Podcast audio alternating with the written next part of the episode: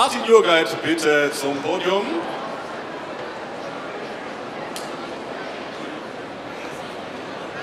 Tja, fangen wir eben dann äh, doch mal jetzt an, äh, weil die Zeit läuft ja normalerweise doch.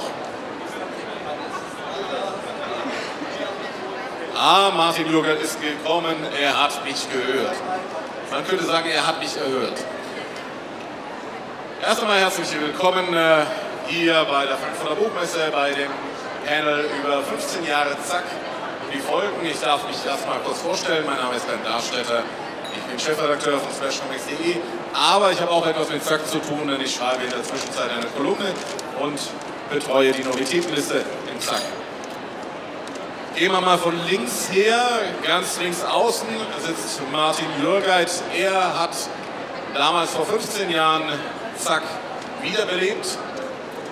Dann hier neben mir, direkt neben mir, sitzt Marco Fischer.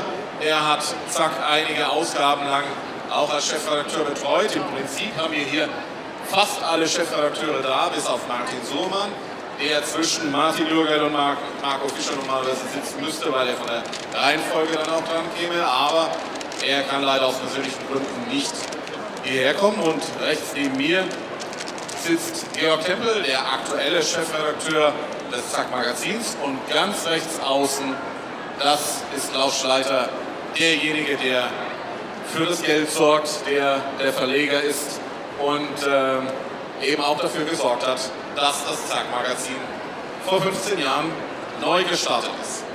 Man muss dazu sagen, das Zack-Magazin hatte einige Jahre ähm, Pause.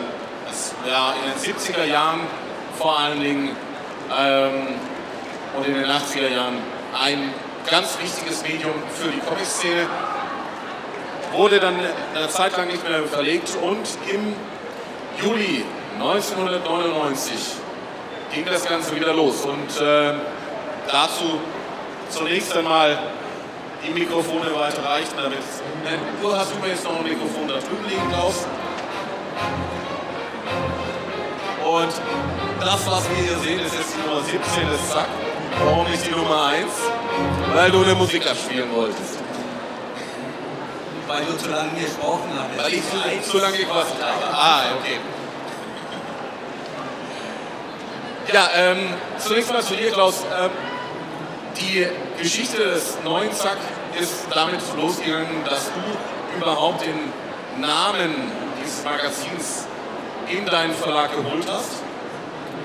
Und dazu kannst du uns am besten etwas erzählen, wie das abgelaufen ist. Ja, bevor wir überhaupt über den Namen nach, also über die Rechte des Namens nachgedacht hatten, gab es natürlich ähm, eine Vorgeschichte. Martin kann dazu wahrscheinlich noch viel exakter erzählen. Wenn man es auf den Punkt bringt, es war eine Buchmesse in Frankfurt. Das war die in 1900, war das 98? Ja. Wir haben irgendwo locker zusammengestanden.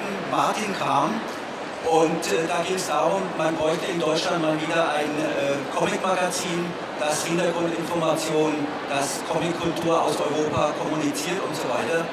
Und tja, es gab ja mal eins, kann man das wiederbeleben? Wäre das eine Idee?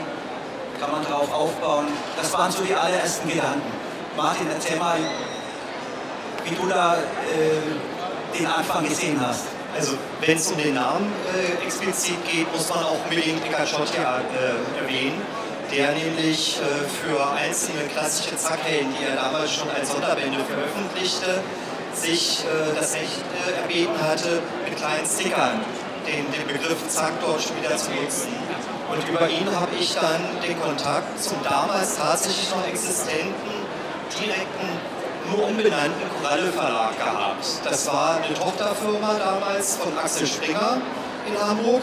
Da konnte man dann einfach hinfahren, hat dort mit den Leuten gesprochen.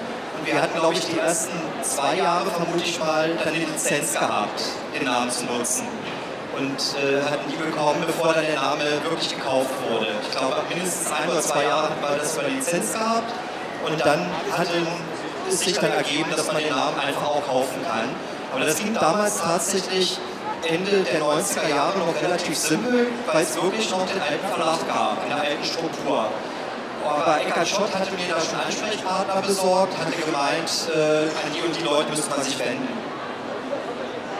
Also als dann gemeinsam die Idee entstanden ist, das Zack wieder zu beleben, haben wir auch äh, unsere Kontakte eben zum Springer Verlag, weil ja Coralie eine hundertprozentige Springer-Tochter war, äh, unsere Kontakte eben äh, ja, ausgenutzt und uns äh, äh, ja, in Verbindung mit der Rechtsabteilung, mit der Lizenzabteilung im Springer zusammengesetzt. Und wie Martin sagte, die waren, ja, die zweifelten an, äh, ja, an dem Ergebnis, funktioniert das Zack wieder zu belegen und so weiter. Und deshalb haben die vorgeschlagen, den Zack-Titel erstmal in Lizenz uns weiterzugeben, mal zu prüfen, wie die ersten Zack-Ausgaben aussehen, wie sie dann auch verkauft werden. Und dann irgendwann kam der Vorschlag, kauft doch einfach uns den Titel ab. Ob das jetzt zwei Jahre war oder ein Jahr, ich, weiß, ich kann mich nicht mehr genau daran erinnern, aber es war also eine, eine ganz kurze Übergangszeit. Und äh, wir waren dann froh, als wir es geschafft hatten, dann von Springer den, den Titel äh, kaufen zu können. In deiner Zeit als äh, Chefredakteur und du hast immerhin 99 Ausgaben betreut. Ähm, was waren da so deine Schwerpunkte? Ich glaube aber ganz so viele waren es nicht. Ich, etwa die Hälfte von den 99 vermute ich mal. Da würden wir. ja. Ja, also die, die, die Schwerpunkte ist schwer zu sagen, weil wir haben in den ersten Jahren derartig experimentiert, kann man sagen. Also das war auch das Tolle, muss ich in der Rückschau sagen. Also ich, ich mache jetzt auch relativ lange Magazine schon und äh, finde natürlich manches auch, was man ausprobiert hat, haarsträubend regelrecht, wenn ich die alten Hefte angucke, aber ich finde es toll. Also ich weiß auch gleich in der ersten Ausgabe aber mit Mörs angefangen und solchen Sachen. Also das äh, wird damals viele der Leser auch ziemlich schockiert haben. Also das muss man ganz klar sagen. Also wir haben wirklich rumexperimentiert. So ein bisschen war auch die Linie, nicht zu nah am Sack sein damals. Das war ursprünglich meine Intention, weil man diese Erwartungshaltung wahrscheinlich eh nicht erfüllen kann. Ich musste aber sehr schnell einsehen, äh, oder einsehen, äh, dass man da auch ein Stück weit zurückrudern muss. Also ein ganz, ganz gravierender Unterschied ähm, die ersten Ausgaben zu den späten ist, dass wir einfach Schwarz-Weiß-Strecke hatten. Und das muss man einfach einsehen. Ab einer bestimmten Generation in einem bestimmten Alter bei der Zielgruppe ist Schwarz-Weiß bis heute nicht zu vermitteln. Ist einfach leider so. Das, äh, wir erleben es ja immer wieder, wenn auch Diskussionen Jerry Spring oder solche Sachen auftauchen. Es gibt ganz viele Leute, die mit Schwarz-Weiß prinzipielle Probleme haben. Also, wobei ich mir selber es gut hätte vorstellen können. Also ich habe in Frankreich halt auch geguckt, was gibt es da für Magazine und mir gefiel damals Bomben sehr gut, dass es in Frankreich gab. Und das hatte von vornherein in der Mitte einen Schwarz-Weiß-Teil, hatte draußen Farbseiten und da dachte ich, ach, da kann man sich dran orientieren. Ging halt nicht, muss man ganz klar sagen. Was ich halt damals sehr schön fand, ist, dass wir doch eine Reihe von Stoffen hatten, die wir äh, durchaus auch breiter bekannt machen konnten. Also ich denke an sowas wie Soda oder Schweiz Falken. Da habe ich mich damals wirklich äh, sehr darüber gefreut, also gerade Schweiz Falken auch, dass man den ein bisschen dauerhafter dann etablieren konnte. Das fand ich halt einfach sehr, sehr schön, dass man das bei solchen Stoffen dann hinbekommen hat. Aber wenn man sich wirklich die ersten zwei, drei Dutzend Hefte anguckt, also ich würde sagen, alle fünf Ausgaben könnte man da einen dicken Schwenk ausmachen, wenn man wollte. Das war ein wildes Experimentieren. Martin, äh, aber bevor wir jetzt bei zwei Dutzend sagt, wir ja fast zwei Jahre ähm, äh, angekommen sind, ein ganz wichtiger Aspekt war genau diese Zack-Ausgabe. Und zwar die Zack-Ausgabe Oktober 2000. Ähm, Vielleicht erinnert sich der eine oder andere noch an dieses Datum. Das war das, Gründ, das ja, Gründungsdatum in Anführungszeichen des Comic-Zentrums auf der Buchmesse. In diesem Jahr ist die Halle 3 fertig geworden. Die deutschen Verlage sind von der Halle 5 in die Halle 3 umgezogen. Und die Buchmesse hat diese, diese ähm, Idee gehabt, Comicverlage, die sonst total verstreut zwischen den Kinderbuchverlagen ihre Stellen hatten, zusammen auf einen Punkt zu platzieren und das Comiczentrum konnte praktisch ja, ihren Ursprung feiern. Und da gab es dann die Idee, Mensch, es gibt ja jetzt in Deutschland wieder ein neues Magazin, das Zack-Magazin, das über Comics berichtet. Was können wir da gemeinsam machen? Dabei ist entstanden, dass Zack bei, dieser allerersten, bei diesem allerersten Comiczentrum auf der Buchmesse eine tägliche Zack-Zeitung, eine Buchmessezeitung gemacht hat. Und ähm, diese Zeitung wurde dann auch entsprechend in der Oktoberausgabe angekündigt.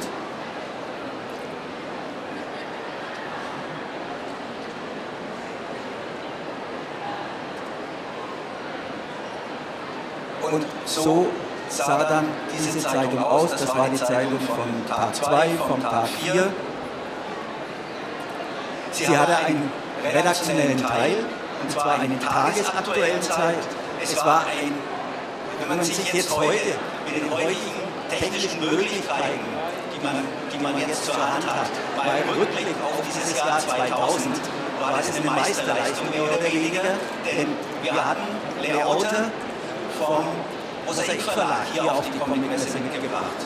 Martin Jürgeit und ich glaube Michael Marschall und noch ein paar andere haben die Texte geschrieben. Es gab einen Fotograf. Abends, kurz bevor die Buchmesse zugemacht hat, wurden die letzten Zeilen layoutet. Dann kam ein Taxifahrer und hat die CD oder DVD mitgenommen zur Druckerei gefahren, sodass am nächsten Früh das fertig gedruckte äh, Zack-Magazin hier, also die, die Buchmesse Zack-Ausgabe hier an die neuen Besucher verteilt werden konnte. Und das über wirklich fünf Tage lang. Und im Rückblick, also Hut ab an all den Leuten, die da wirklich bis abends hier auf der Buchmesse noch gearbeitet haben und dann täglich diese Zeitung gemacht haben. Vielleicht muss man einfach auch mal für die jüngeren Leute hier äh, in Erinnerung rufen. Damals gab es kein DSL, damals gab es ja nur ISDN. Und die Übermittlung der Daten hätte locker mal einen Tag gedauert, um äh, die dann an die Druckerei zu bringen. Deswegen war das Taxi dann auch notwendig. Ja, aber ja, ich kann, ich kann mir natürlich auch vorstellen, dass das auch insgesamt sehr, sehr stressig war. Ich weiß es ja selbst, wir haben die Berichterstattung online über die Buchmesse. Es war schon interessant. Manchmal leben sich äh, in Anführungszeichen durchdrehende Autoren zu erleben oder Schreiberlinge, die irgendwie zehn Minuten für einen Satz äh, unterschreiben brauchen plötzlich. Also es, hat, es ist schon eine ganz andere Atmosphäre, wie wenn man in aller Ruhe zu Hause sitzt und äh, von niemandem gestört wird oder so. Also, im Nachhinein muss ich ehrlich sagen, bin ich auch noch verwundert, dass wir das Tag für so hinbekommen haben. Wir haben natürlich einzelne Sachen vorbereitet gehabt. Also es ist nicht so, dass die jetzt komplett hier entstanden wäre, aber so ein Drittel, ein Viertel, schätze ich mal, haben wir bestimmt tagesaktuell gemacht. Und war schon spannend, auf jeden Fall.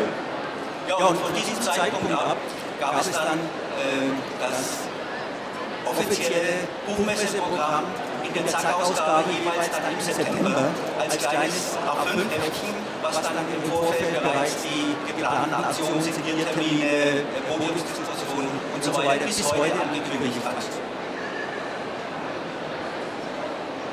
Dann ist es so, dass äh, nach dieser Zeit äh, Martin Fuhrmann nach der Zeit äh, das Heft übernommen hat. Ja, wobei, da bin ich gleich vorweg wegen übernommen. Also, man muss fairerweise sagen, dass Martin von Anfang an eine ganz, ganz zentrale Rolle gespielt hat. Also wirklich von der allerersten Ausgabe an. Denn ähm, er war derjenige, über den eigentlich Großteil dessen gelaufen ist, was man heute Lektorat nennen würde. Also er hat er wusste damals sehr gut Bescheid über die Programme auch in Frankreich, was dort bei den Verlagen los war. Auch das kann man ja heute nicht vergleichen. Heute bräuchte man ja von den Künstlern nur ihre Künstlerblogs anklicken und wüsste schon, was bei jedem Buch gerade entsteht oder fertig wird oder so. Martin hat das sehr genau gewusst. Er war ganz stark auch als, als Textredakteur dabei. Also ähm, als Martin das dann übernommen hat mit New York zusammen, der ja auch davor schon offiziell stellvertretender Chefredakteur jahrelang war, war das natürlich jetzt äh, eher ein, ein gleitender Übergang, würde ich mal sagen. Also Martin war wirklich von Anfang an ganz, ganz zentral dabei. Und es ist ja wie gesagt so, dass Martin heute nicht da sein kann. Äh, für ihn äh, möchte ich aber gerne mal Ihr Publikum sitzt Michael Marschall bitten, mal kurz aufzustehen. Äh, mit mir zusammen, ich stelle mir sogar ganz hier. Ja, dann kommen wir. wir kennen uns eben auch schon seit vielen Jahren, das sieht man dann an solchen Gesten. Was? Oder das möchte ich nicht ausreden. Aber man sieht eben, wie beide lesen ähm, du bist ein Fan der ersten Stunde des Sack-Magazins äh, und kannst uns sicher auch ein bisschen über die Schwerpunkte des Sack-Magazins unter Martin Surmann erzählen. Ja, gut, zunächst hat er ja eigentlich so die Linie weitergefahren, diese Bürger auch angefangen hat, oder wir dann zu dritt auch im Video das gemacht haben. Ich denke so, das Einschneidendste war, glaube ich, der Nummer 100. Ja? Dann wurde so ein bisschen das Konzept der Geschichten vorher, das sieht man ja hier auf dem Cover, da waren es meist so fünf Serien, die parallel. Ab der 101 wurden drei Serien neu gestartet, immer mit 15 Seiten, sodass man innerhalb von drei Monaten ein Album durch hat, beziehungsweise am Anfang halt drei Alben. Und dann wurden halt jede Menge neue Serien auch dazu geholt, die äh, Martin und Mirko entdeckt haben und die auch zum Teil exklusiv eben nur in Zack erschienen sind. Hier sieht man noch auch relativ deutlich, sind noch Serien, bei denen andere Verlage die Albenrechte haben oder hatten damals schon, wie Blueberry, 13, Jeremiah, Franga. Ja. Und das wurde dann später so langsam geändert. Also es ging langsam in die Richtung, äh, mal eigene Stoffe ausprobieren. Also einer der größten Treffer, glaube ich, äh, war dann, das war einmal in Frankreich, dass äh, die beiden halt entdeckt hatten, von dem man auch vorhin noch was gehört hat. Ja, und so hat das das langsam eben weiter. Es ist mit Sicherheit, kann man sagen, auch ein Schwerpunkt des Sackmagazins, dass es eine Serie dann gegeben hat, die später in Alpha-Form veröffentlicht wurde oder zum Teil gar nicht veröffentlicht wurde. Das ist richtig. Einfach nur Ja ins Ja, ja. Gut, Gut, vielen Dank auf jeden Fall. Wir wollen den nicht unnötig stressen. Marc, du hast dann auch wiederum einige Ausgaben später das Sack-Magazin übernommen. Was waren dann deine Schwerpunkte? Ja, also ich habe versucht, äh, verschiedene zu verdienen. Einmal eine Übergangsphase, die hat, dass ich habe Serien gemacht, die dann in dieser Versuche schaffen sollen. Ich habe ja auch noch einen Eigenverlag nebenbei, weil ich das auch von meiner Serie mitgebracht habe. So, so, also gerade so für Bestseller. Dann gab es auch noch von anderen Verlagen Vorabdrucke, wie von Twitter oder Snickle zum Beispiel, der eine Gastserie Und Klassiker habe ich da rausgegangen, Dentuga, einen neuen Dentuga, was vorher noch so eine Lückenschloss ist, was es gab. Und auch so dann noch Serien, Kurzgeschichtenform, Rockmaster zum Beispiel, das was optimal fürs Magazin eignet, aber noch so äh, deutschsprachige Künstler, was in dem Zeitraum dann halt möglich war. Äh, das sind dann Schweizer Zeichner, aber das sind so die sechs Künstler, die ich abgetippt habe, das sollte das Magazin sein. Du hast es jetzt gesagt, auch aus deinem Verlag hast du einige Serien übernommen. Äh, das war ja eigentlich eine Novität bei dir, dass du ähm, einen eigenen Verlag hattest. Du hattest zwar auch das äh, Comics-Magazin, aber du hattest keinen Verlag an sich. Ähm, das war also wirklich eine Besonderheit damals. Ähm, welche Serien waren das denn ganz konkret, die du übernommen hast? Ja, also Franka war ja Gründer von Anfang an schon drin, das habe ich dann auch weitergeführt, und dann habe ich auch äh, Science-Fiction-Bereich gemacht, Taras gemacht, Sci-Fi gemacht. Das war so die sich in der Zeit und dann, dann hast du die Zack-Edition erwähnt, die damals auch aufgebaut wurde. Und im Prinzip ähm, ist das auch der Übergang zwischen, zwischen dir und äh, Georg gewesen. Ähm, Georg, du hast dann das Magazin übernommen. zu einem Zeitpunkt, zu dem dann viele gesagt haben, wieso übernimmt ausgerechnet Georg so ein Magazin? Denn man muss ja dazu sagen, du warst vorher Chef bei RHBA, äh, hast die EHPA Comic aufgebaut, EMA hast du aufgebaut und dann machst du auf einmal nur noch ein Magazin. Ja, also den ersten ähm, habe ich 2008, äh, die habe ich ganz getrennt, einvernehmlich, wie das so schön heißt. Und ähm, natürlich guckt man dann, was kann man Neues machen oder was kann man anderes machen. Und dann kam der Klaus auf mich zu, ob denn hätte, das Zackmagazin zu übernehmen. Das kam mir sehr gelegen aus zwei Gründen. Zum einen bin ich natürlich der Generation zugehörig, die das in ihrer Jugend gelesen hat. Und zum anderen gab es in einem früheren Arbeitsverhältnis in dem Festverlag schon mal den Versuch, ein Zackmagazin zu machen. Wir hatten 1990 oder 89 den Comic-Spiegel neu gelauncht und ich hatte versucht, damals den Namen zu kriegen. Nur damals war Springer noch nicht bereit, den Namen herzugeben. Also hieß das Magazin Mein Comic-Spiegel. Also das waren zwei Gründe, warum mir das Spaß gemacht hat, das Unternehmen. Und zum anderen wollte ich auch der Comic-Szene ein bisschen verhaftet bleiben, weil mein sonstiges Berufsleben mit der Comic-Szene gar nichts mehr zu tun hat. Du hast dann aber eben etwas Neues mit aufgebaut. Naja, wir haben zum einen haben wir das Layout in der damaligen Grafik mit dem Hans mal überarbeitet. Wir haben die Artikel anders layoutet. Wir haben das Cover geändert. Wir haben die Nummerierung geändert, auf eine Zeitschriftnummerierung gegangen. Das heißt, es sind immer zwölf Nummern pro Jahr, wobei eine Fortlaufende dabei ist.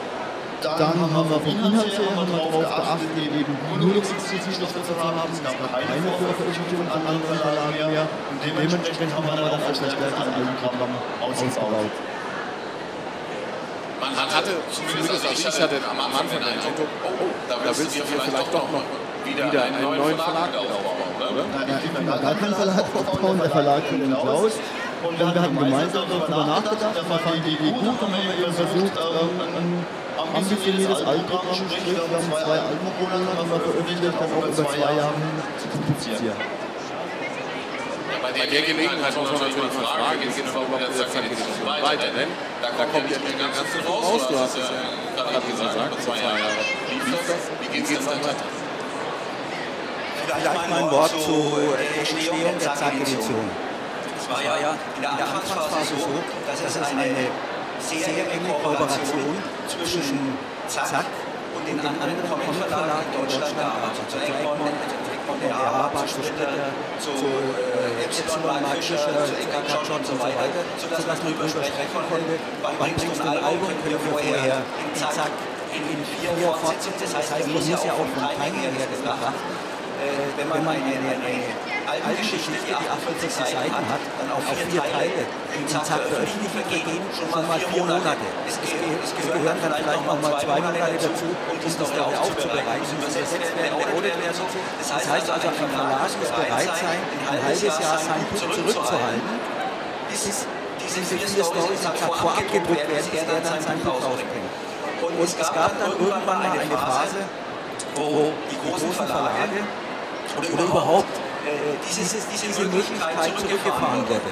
Das heißt, wir mussten dann auf Exklusivgeschichten äh, zurückgreifen. Wir konnten dann nicht mehr kooperieren. Das heißt, wir haben dann angefangen, die, die Stoffe alleine für uns zu übersetzen, was vorher ja in Kooperation entstanden ist, alles das. Und dann sagten wir, okay, wenn wir schon für Zack eine Story übersetzen, dann wäre es ja schade, wenn es nur bei der Zack-Veröffentlichung blieb und wir haben das dann äh, ja, durchgerechnet und überlegt, hieraus dann diese Zack-Edition stehen zu lassen. Das heißt, was andere Verlage dann nicht als Buch herausbringen, dann selbst als Buchserie zu veröffentlichen. Gemeinsam mit Georg haben wir uns dann einen Plan gemacht, der ja, sehr, sehr äh, ambitioniert eigentlich am Anfang war. Und ähm, wir konnten es ungefähr zwei Jahre durchhalten. Und in diesen zwei Jahren haben wir natürlich ziemlich viel dazu gelernt. Nicht nur, was das Machen dieser Edition betraf, sondern was, noch viel, viel wichtiger für uns jetzt als Verlag ist, ist äh, wir haben die Erfahrung im Absatz gemacht. Und, und ähm, nach, ja, in, in, in, speziell in der letzten Zeit äh, sind die Vertriebsschienen zu uns gekommen und haben gesagt, draußen der Markt wird enger, passt auf, die Auflagen, die ihr so im Kopf habt, sind schwer, schwieriger umzusetzen, also zu verkaufen, sei die großen Stückzahlen. Dann haben wir es jetzt angefangen, wenn wir ein Buch nicht mehr mit 2.500, sondern mit noch 1.500 Exemplaren starten, dann ist die Herstellungskosten eines einzelnen Buches natürlich viel, viel höher. Können wir das durchhalten, dass wir am Buch eventuell nur noch einen Groschen verdienen? Und das, und das war die Überlegung, dass wir gesagt haben, Wir stehen ja zu bestimmten Dingen, wo wir sagen, Geschichten, die wir in Zack veröffentlicht haben, oder als Buch, das, was wir zu Ende bringen. Nur, das, was sie im, im, im, äh, in dem kurzen Rhythmus, zwei Bücher im Monat, weiter fortführen, war finanziell einfach nicht mehr machbar. So haben wir aber gesagt, okay, wir haben ja Zeit, wir können das ja dann aufteilen, wir müssen nicht monatlich, wir können das auf zwei Monate machen. Und so ist dann diese äh, ja, neue Überlegung, Bücher zu produzieren, entstanden. Das heißt, es gibt keine Idee oder keine Überlegung, die Zack-Edition einzustellen. Vielmehr, in der Zack-Edition erscheint alle zwei Monate auch das Michel Vaillant-Album. Hier haben wir uns natürlich, äh, das Ziel ist erstmal, alle offenen Lücken, das heißt alle Michel Vaillant-Ausgaben, die es bisher in Deutschland nicht gab, herauszubringen. Als wir das dann vor einiger Zeit geschafft hatten, kam die Idee, die Alben, die im Markt nicht mehr zur Verfügung standen, das heißt die alte Karls-Edition und so weiter, die dann wieder aufzulegen. Philipp Carton hatte die Idee, ein neues Zeichnerteam aus dem Boden zu stampfen und entwickelt jetzt eine neue Michel Vaillant-Serie, die auch mit Band 1 beginnt. Das wollen wir natürlich auch mitnehmen. Und das natürlich in Einklang zu bringen, in den zu Ende zu führenden Serien, ist natürlich eine starke Herausforderung für einen kleinen Verlag, wie wir es sind. Und deshalb um, um, um Geduld. Es, es geht, geht langsam, langsam weiter, aber nicht mehr in diese Geschwindigkeit, wie es am Anfang mal, äh, wie wir es am Anfang vorgenommen hatten. So, wenn wir über die Zukunftszeitung sprechen, es gibt ja doch einige Verlage, die in der Zwischenzeit auf Gesamtausgaben setzen wäre das eine Möglichkeit, das Ganze etwas mehr zu raffen, zu schlafen? Naja, dazu muss man sagen, dass Gesamtausgaben generiert das Klassiker machen. Der Klassiker, der im Programm ist, Michel und dann haben wir ja schon am Anfang gesagt, wir bringen jetzt die Eins. Dann kann man über eine Gesamtausgabe nachdenken, aber jetzt wollen wir jetzt weil man in Frankreich nochmal als Gesamtausgabe bringen möchte. Ich weiß nicht, was das ich denke, der Klaus hat alle Alben ja weiter. Es erscheint auch demnächst der fünfte Band in zweimal in Frankreich. Man muss versuchen, wir gut haben, dann wird noch Sachen kommen. Und es wäre natürlich auch fair jetzt zu sehen, von, zum Beispiel von Es war einmal in Frankreich, Band 1 bis 4 gekauft haben und jetzt plötzlich aufzuhören, zu sagen, jetzt müssen wir das Ding sondern wir wollen ja den Fünfer, der jetzt zum Weihnachtsgeschäft kommt, dann, dann zur Weihnachtszeit und dann den Sechser dann folgen lassen. dass das die Leute, die von 1 bis 4 das bereits im Regal haben, in dem gleichen Unterschied auch die Serie zu Ende bringen können. Ich finde, man, man, man könnte, könnte vielleicht auch kurz, um das mit der Zack-Edition nochmal abzurunden, wenn, wenn wir den Gesamtmarkt betrachten, sind das ja oft auch Luxusprobleme, die wir heute haben, weil wir nämlich so viel auf dem Markt haben, so viele tolle Sachen erscheinen, viele Alben. Als wir damals die Überlegungen bei Zack hatten, Ende der 90er Jahre, hatten wir ja gerade eine Phase, wo man das Gefühl hatte, wird es nächstes Jahr überhaupt noch franco-belgische Stoffe geben, jenseits, sag ich mal, von Asterix und Lucky Luke. Also gerade Georg kann das ja bestimmt auch gut äh, flankieren. Ging es ja schon um Fes. Fes Comics hast du damals gerade umgebaut zu einem reinen Manga-Label. Äh, man, man, pumpte nur und sah überall, wo überall nur alles eingestellt wurde und nicht mehr weitergeführt wurde. Und auch die Kleinverlassszene. So, Mark hatte damals halt eine einzige Serie, die er veröffentlicht, und das war halt Franka. Und auch Eckhard Schott hat höchstens ein, zwei Handvoll Bände pro Jahr gemacht. Und das war halt wirklich eine Zeit, wo man das Gefühl hatte, irgendwie sterben uns diese franco-belgischen Stoffe komplett weg und wir haben bald gar nichts mehr. Man freute sich, dass man dann Monat für Monat wenigstens noch ein paar Serien dann irgendwie dann im Zack veröffentlichen konnte. Und das ist natürlich heute eine ganz andere Situation. Wir haben heute bis zu 40, 50 Albennovitäten jeden Monat. Das wäre damals unvorstellbar gewesen. Also so gesehen ist halt die Probleme der Zack-Edition sind ein Stück weit geschuldet der für den Leser zumindest richtig tollen Situation, die er heute hat. Ja, es kommt hinzu, dass die, die deutsche Comic-Szene doch eine andere ist als in Frankreich, wo man gewohnt ist, dass Stoffe an Magazinen veröffentlicht werden und später als Album erscheinen. Und der Doppelkauf in Deutschland, ich lese ein Magazin und kaufe dann mal ein schönes Hardcover-Album, funktioniert hier eben nicht so wie in Frankreich. Das muss man ganz klar sagen. Wobei auch da muss man dazu sagen, äh, die realistischen Stoffe gibt es ja auch in Frankreich kaum noch als, als vorab gedruckt. Also der Großteil der Vorabdrucke in Magazinen wie Spirou oder Joe oder was es so alles gibt, betrifft nur den, den, den momentan nur noch Funny-Bereich im Grunde. Also so gesehen äh, kann man sogar sagen, dass wir hier in Deutschland äh, eigentlich kann man fast wieder sagen, so ziemlich das einzige große europäische Magazin haben mit dem Schwerpunkt auf Abenteuerstoffen, abgesehen von Holland, wo es auch immer wieder jetzt mit Echo und so wieder so Versuche gibt. Aber eigentlich fehlt gerade in Frankreich so ein klassisches Abenteuer-Comic-Magazin gibt es dort im Grunde gar nicht. Es gibt das nur im Funny-Bereich und in Ansätzen immer wieder so vielleicht Fantasy-Stoffe oder so, aber ein klassisches Abenteuer-Comic-Magazin, wie es halt zack, seit den 70ern ist, haben wir im Grunde auch in Frankreich nicht mehr. Abschließend mal an euch alle die Frage, welchen Einfluss hatte auf euer Leben eure Arbeit als Zack-Zack-Chefredakteur auch nachhaltig? Ja, also, also wenn ich vielleicht anfangen kann, für mich, für mich war es halt das Tolle, dass ich das erste Mal wirklich in einem richtig professionellen Feld in einem Verlag tätig wurde. Das war, das war auch eine ganz schöne Umstellung am Anfang, muss ich gestehen. Also, also äh, allein so tolle Sachen wie, äh, dass es halt sinnvoll wäre, kontinuierlich sowas wie E-Mail zu haben oder so damals. Also ich kann mich noch erinnern, am Anfang habe ich von, Minden aus, ich habe damals in Minden gelebt, bin am Anfang mal wirklich nur einmal im Monat oder so in Berlin überhaupt gewesen. Und äh, dann war es dann schon eine tolle Sache, dass ich dann bei einem Kumpel im Comicladen ein Faxgerät aufgetan hatte und mir dann äh, layoutete Seiten zum Korrekturlesen gefaxt wurden. Das war natürlich nicht durchzuhalten, aber das war halt wirklich für mich das erste Mal, dass man in einem wirklich professionellen Feld, dass man sich zusammengesetzt hat, hat sich Gedanken über Covergestaltung und sowas gemacht. Das habe ich davor eigentlich mehr so, so improvisiert nur erlebt. Also ich habe mich natürlich dann ja, auch, auch alle Gedanken gemacht, Schrift und sonst wie. Aber dann war man halt froh, dass man was Tolles bekommen hat und war ganz happy. Und jetzt hatte man wirklich eine Situation, dass man kontinuierlich mit einem echten Mitarbeiterstab im Gange war. Auch, dass man so Leute wie den Mirko Pireda, den ich auch unbedingt hier nochmal erwähnen muss, an der Seite hatte, der quasi die, die Herstellungsleitung, wenn man so will, innehatte. Äh, dass man sich anfing, plötzlich Gedanken zu machen über Druckabläufe und solche Geschichten. Das, ja, da war dann halt eine Druckerei vorher gewesen und der schickt man Sachen und die werden dann schon was Vernünftiges darum, draus machen, zu einem vernünftigen Preis.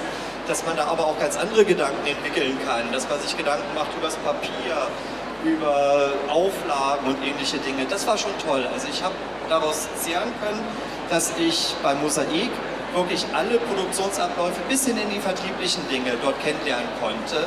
Denn das war halt auch das Schöne, dass Mosaik ein relativ kleiner, kompakter Verlag ist, wo man das dann auch alles sehr schnell kennenlernen kann. Und wo es wirklich alles gibt. Von der Produktion von Comics, wir haben ja die Aberfaxe auch mit großen Geschichten veröffentlicht in Zack am Anfang, dass man mit den Zeichnern direkt zu tun hat, dass man mit Layoutern zu tun hat, mit Anzeigenverkäufern, Vertriebsleuten.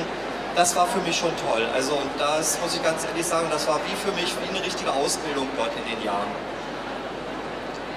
Also ähm, die produktionstechnische Erfahrung, die habe ich natürlich durch meinen eigenen Albenverlag vorher schon gehabt. Aber so ein Magazin zu machen, ist natürlich schon wieder eine ganz andere Baustelle, weil man da erstens verschiedene Stoffe zusammenpackt, dann gibt es dann auch diesen redaktionellen Teil dazu, das alles unter monatlichen Termindruck. Also das ist schon eine Erfahrung für sich, die einerseits dann auch ein Höhepunkt ist, weil ich überhaupt diese ganze Albenkarriere erst überhaupt gestartet habe, weil ich mit dem alten Zack aufgewachsen bin. Insofern war das eine tolle Zeit, das zu machen. Aber irgendwann war ich dann auch froh, dass ich diese Doppelbelastung Albenverlag und Magazin für einen anderen Verlag dann nicht mehr machen musste. Aber es begleitet mich erstens die Erfahrung und dann auch äh, die Einschätzung, in was Zack für ein Marketinginstrument überhaupt für den Markt ist. Ja? Das begleitet mich ja dann gedanklich auch heute noch. Georg, für dich muss es ja fast schon Erholung gewesen sein, oder? Naja, Erholung nicht. Das beeinflusst mich ja immer noch und zwar jeden Monat fünf Tage lang, weil ich fünf Tage lang sehr intensiv mit Comics zu tun habe. Naja, aber deine Arbeit damals als Verlagschef war ja dann doch äh, durchaus anstrengender. Du hast viele Reisen gehabt. Das ist richtig. Von daher war zack Urlaub, ja, das stimmt. könnte man so sagen. Ähm, ja, jetzt ähm, haben wir noch ein paar Minuten und äh, ich möchte ganz gerne mal das Publikum fragen, ob es da irgend irgendwelche Fragen zu 15 Jahre Zack und die Folgen gibt. Ich komme dann auch gerne hin mit dem Mikrofon. Keine? Dann stelle ich mal noch die, die letzte Frage. Würdet ihr es nochmal machen, Chefredakteur beim Zack Magazin, wenn es euch angeboten würde? Das kommt auf die Umstände an. ja, also prinzipiell ist es schon eine sehr spannende Sache. Und es macht schon Spaß, sowas zu machen. Und allerdings bin ich ja jetzt nicht komplett raus aus der, dem Metier. Ich mache ja auch ein Magazin, das jetzt auch sehr stark mit Comic-Abdrucken zu tun hat und äh, ein Stück weit noch einen Zacken konsequenter das umsetzen kann, was ich mir damals überlegt habe. Also bei mir ist es natürlich so, dass ich jetzt äh, irgendwie auch weiterhin Magazin mache mit meinem Comic-Sport. Also so gesehen ist das bei mir eine andere Situation natürlich. Ja, also ähm, ich sage nie, nie, aber das steht ja mal nicht an und äh, prinzipiell würde ich aus der Erfahrung heraus sagen, wenn ich Chefredakteur und Herausgeber eines Magazins wäre, dann wäre das ein Vorteil. Ja, bei dir stellt sich jetzt gar nicht die Frage, du musst ja weitermachen. Ja, aber keine 15 Jahre. 15 Jahre will ich im Ruhestand sein. Oh, das ist ein ambitioniertes Ziel. Ja, ähm, wie gesagt, wenn keine weiteren Fragen äh, wären, auch aus dem Publikum irgendwas.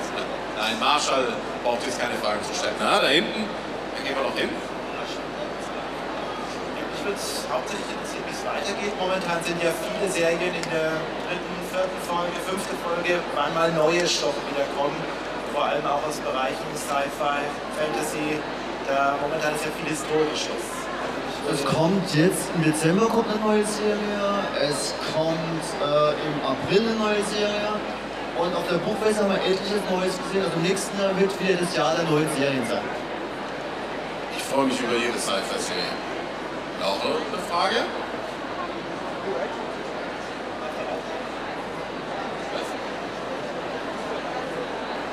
Ja, dann äh, würde ich sagen, dass Ganz kurz, ich schätze, dass im nächsten Jahr auch ein klassischer Zackheld ins Magazin zurückkehren wird.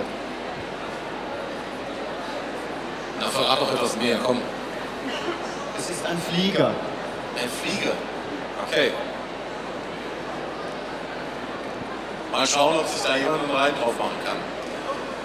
Dann äh, bedanke ich mich für die Aufmerksamkeit. Äh, hier geht es dann gleich weiter mit How to Draw the Simpsons. Und äh, ich bedanke mich bei euch dafür, dass ihr da gewesen seid. Ich wünsche euch noch allen eine wunderschöne Buchmesse, eine Restmesse, denn es geht ja nur noch bis morgen. Ich Ja, höre hier gerade, Gott sei Dank, wir haben die Hälfte äh, hinter uns. Siehst dass Sie hier zu uns gekommen sind. Und äh, ich wünsche euch allen noch viel, viel Spaß mit Zack. Und äh, also nur von unserer Seite, es geht nirgendwo eine Bremse. Es geht auf allen Zack-Gebieten weiter. Vielen Dank.